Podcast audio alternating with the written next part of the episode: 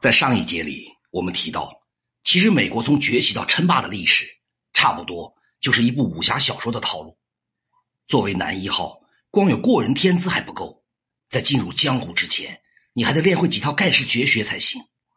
一般进行到这个阶段，男主角就该掉下悬崖，接着遇到个把世外高人，或者不留神吃了什么来历不明的东西。总之，得有这个必不可少的手续，然后就可以打通任督二脉。等到这一步也完成了，恭喜你，你的天资终于可以变成了盖世绝学，你也可以出去揍人了。在以美国为中心的世界地图上，你会发现海洋和大陆近乎均匀的分布在其两侧，换其他任何一个国家都不会出现这样的效果。可以说，美国是独占两洋之力。这意味着，以美国为起点，通过海路到达地球上任何一个点的距离都不会太遥远。也可以说，光看先天条件，美国比其他国家更有条件实现对全球海洋的控制。自近代以来，世界上超过一半的人口都生活在距离海岸线两百公里以内的沿海地区，超过三分之二的国际贸易是通过海运完成的。所以，谁控制了海洋，谁就可以影响到世界上大部分人的生计乃至身家性命，可以影响到大多数国家。所谓海洋霸主，说的就是这个意思。在美国之前，上一任海洋霸主是英国。对比两者的地理位置，美国要比英国优越得多。之所以老英国能够修炼成日不落帝国，很大程度上是因为它比其他国家先走了一步。英国最先通过资产阶级革命理清了国内利益关系，最先开始工业革命，最先满世界的抢殖民地。等到其他国家逐步进入工业时代，慢慢追上来以后，英国维系海洋霸权的对手越来越强大，成本也随之大幅提高。因此，霸主的宝座易主其实是迟早的事情。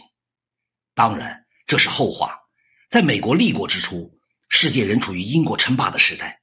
从欧洲越过大西洋跑到北美的移民，大多就近住在了东海岸地区，西部沿海根本没有开发。这种情况显然无法发挥出独占两洋之力这一得天独厚的优势。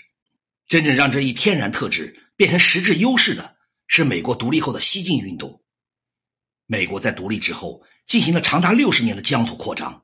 先是不断抢夺西部印第安人的土地，一八零三年又以一千一百二十五万美元从法国手里买到了自密西西比河到落基山脉的整个地区，其中包括现在的路易斯安那。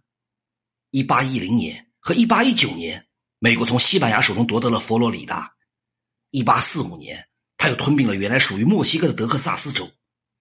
一八四六年，美国向墨西哥宣战，并在一八四八年打败了墨西哥。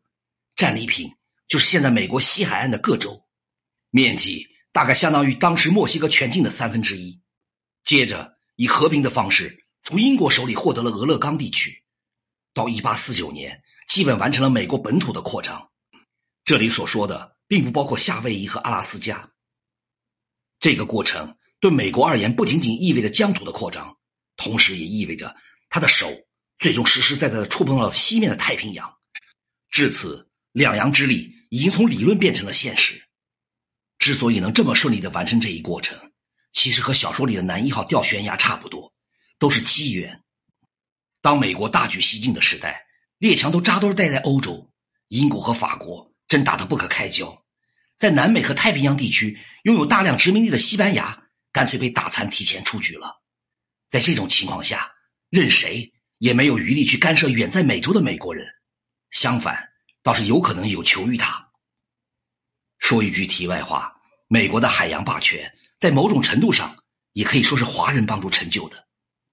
从十九世纪四五十年代开始，大量的华工为了淘金涌入美国，这是他们弥补了美国西进运动中劳动力不足的问题。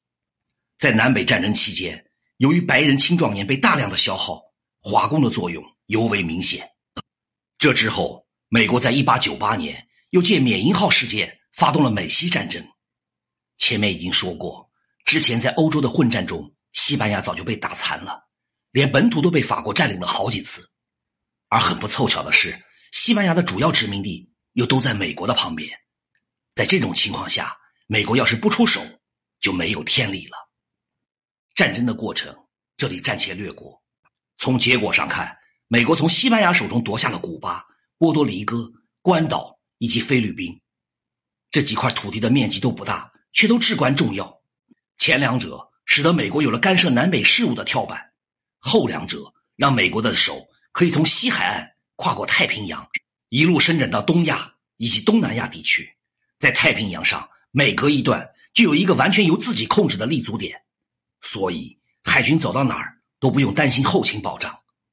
凭借这一地理条件，在十九世纪末列强瓜分中国利益的最高峰时期，美国在一八九九年向英、俄、法等六国列强提出了门户开放、利益均沾的政策，让自己可以在原本不占什么优势的情况下挤上宰割中国的桌子。美西战争带给美国的红利远不止于此。通过这场战争，欧洲国家意识到，在当时的情况下和美国交战，他们未必能占到便宜。对于美国周围的事物，欧洲只能放弃插手的打算，这就等于默认了门罗总统提出的“美洲是美洲人的美洲”的主张。在这种背景下，美国便放心大胆的宣布和夏威夷合并，加上关岛和菲律宾，大半个太平洋已经稳稳当当的掌握在美国人的手中。除此之外，美国得到的另一件礼物是巴拿马运河。原本巴拿马地峡属于新波多黎各，也就是现在的哥伦比亚。为了不让美国一家彻底控制运河，该国政府一直试图通过拉拢英国和法国等国入局，使几国力量彼此对冲，来维护自己的主权。为此，一度把运河的开凿权授予了法国公司。在美西战争结束后，欧洲国家便放弃了干涉美洲事务的企图，于是美国很轻松的策动了巴拿马独立，随即取得了巴拿马运河以及周边区域排他性的特权。一九一四年，巴拿马运河正式通航之后，美国东西海岸之间的海上航程从大约一万三千两百公里急剧缩短为六千两百公里，而从东岸前往亚洲的航程以及西岸前往欧洲的航程均至少缩短了五千公里。这不仅意味着军事调动将更加迅速，在贸易方面，从西海岸运输到南美洲、欧洲的大宗货物运费也骤降了百分之二十五，从东岸运往远东的货物。运费下降了百分之十八，物流费用的降低意味着商品价格的降低，也就意味着美国制造在世界各地更有竞争力。巴拿马运河不光成就了一个新的海洋霸主，也成就了一个新的世界工业霸主。此时的美国就如同一个打通任督二脉的武术奇才一样，距离成为新的霸主，差的只是时间和一次机会罢了。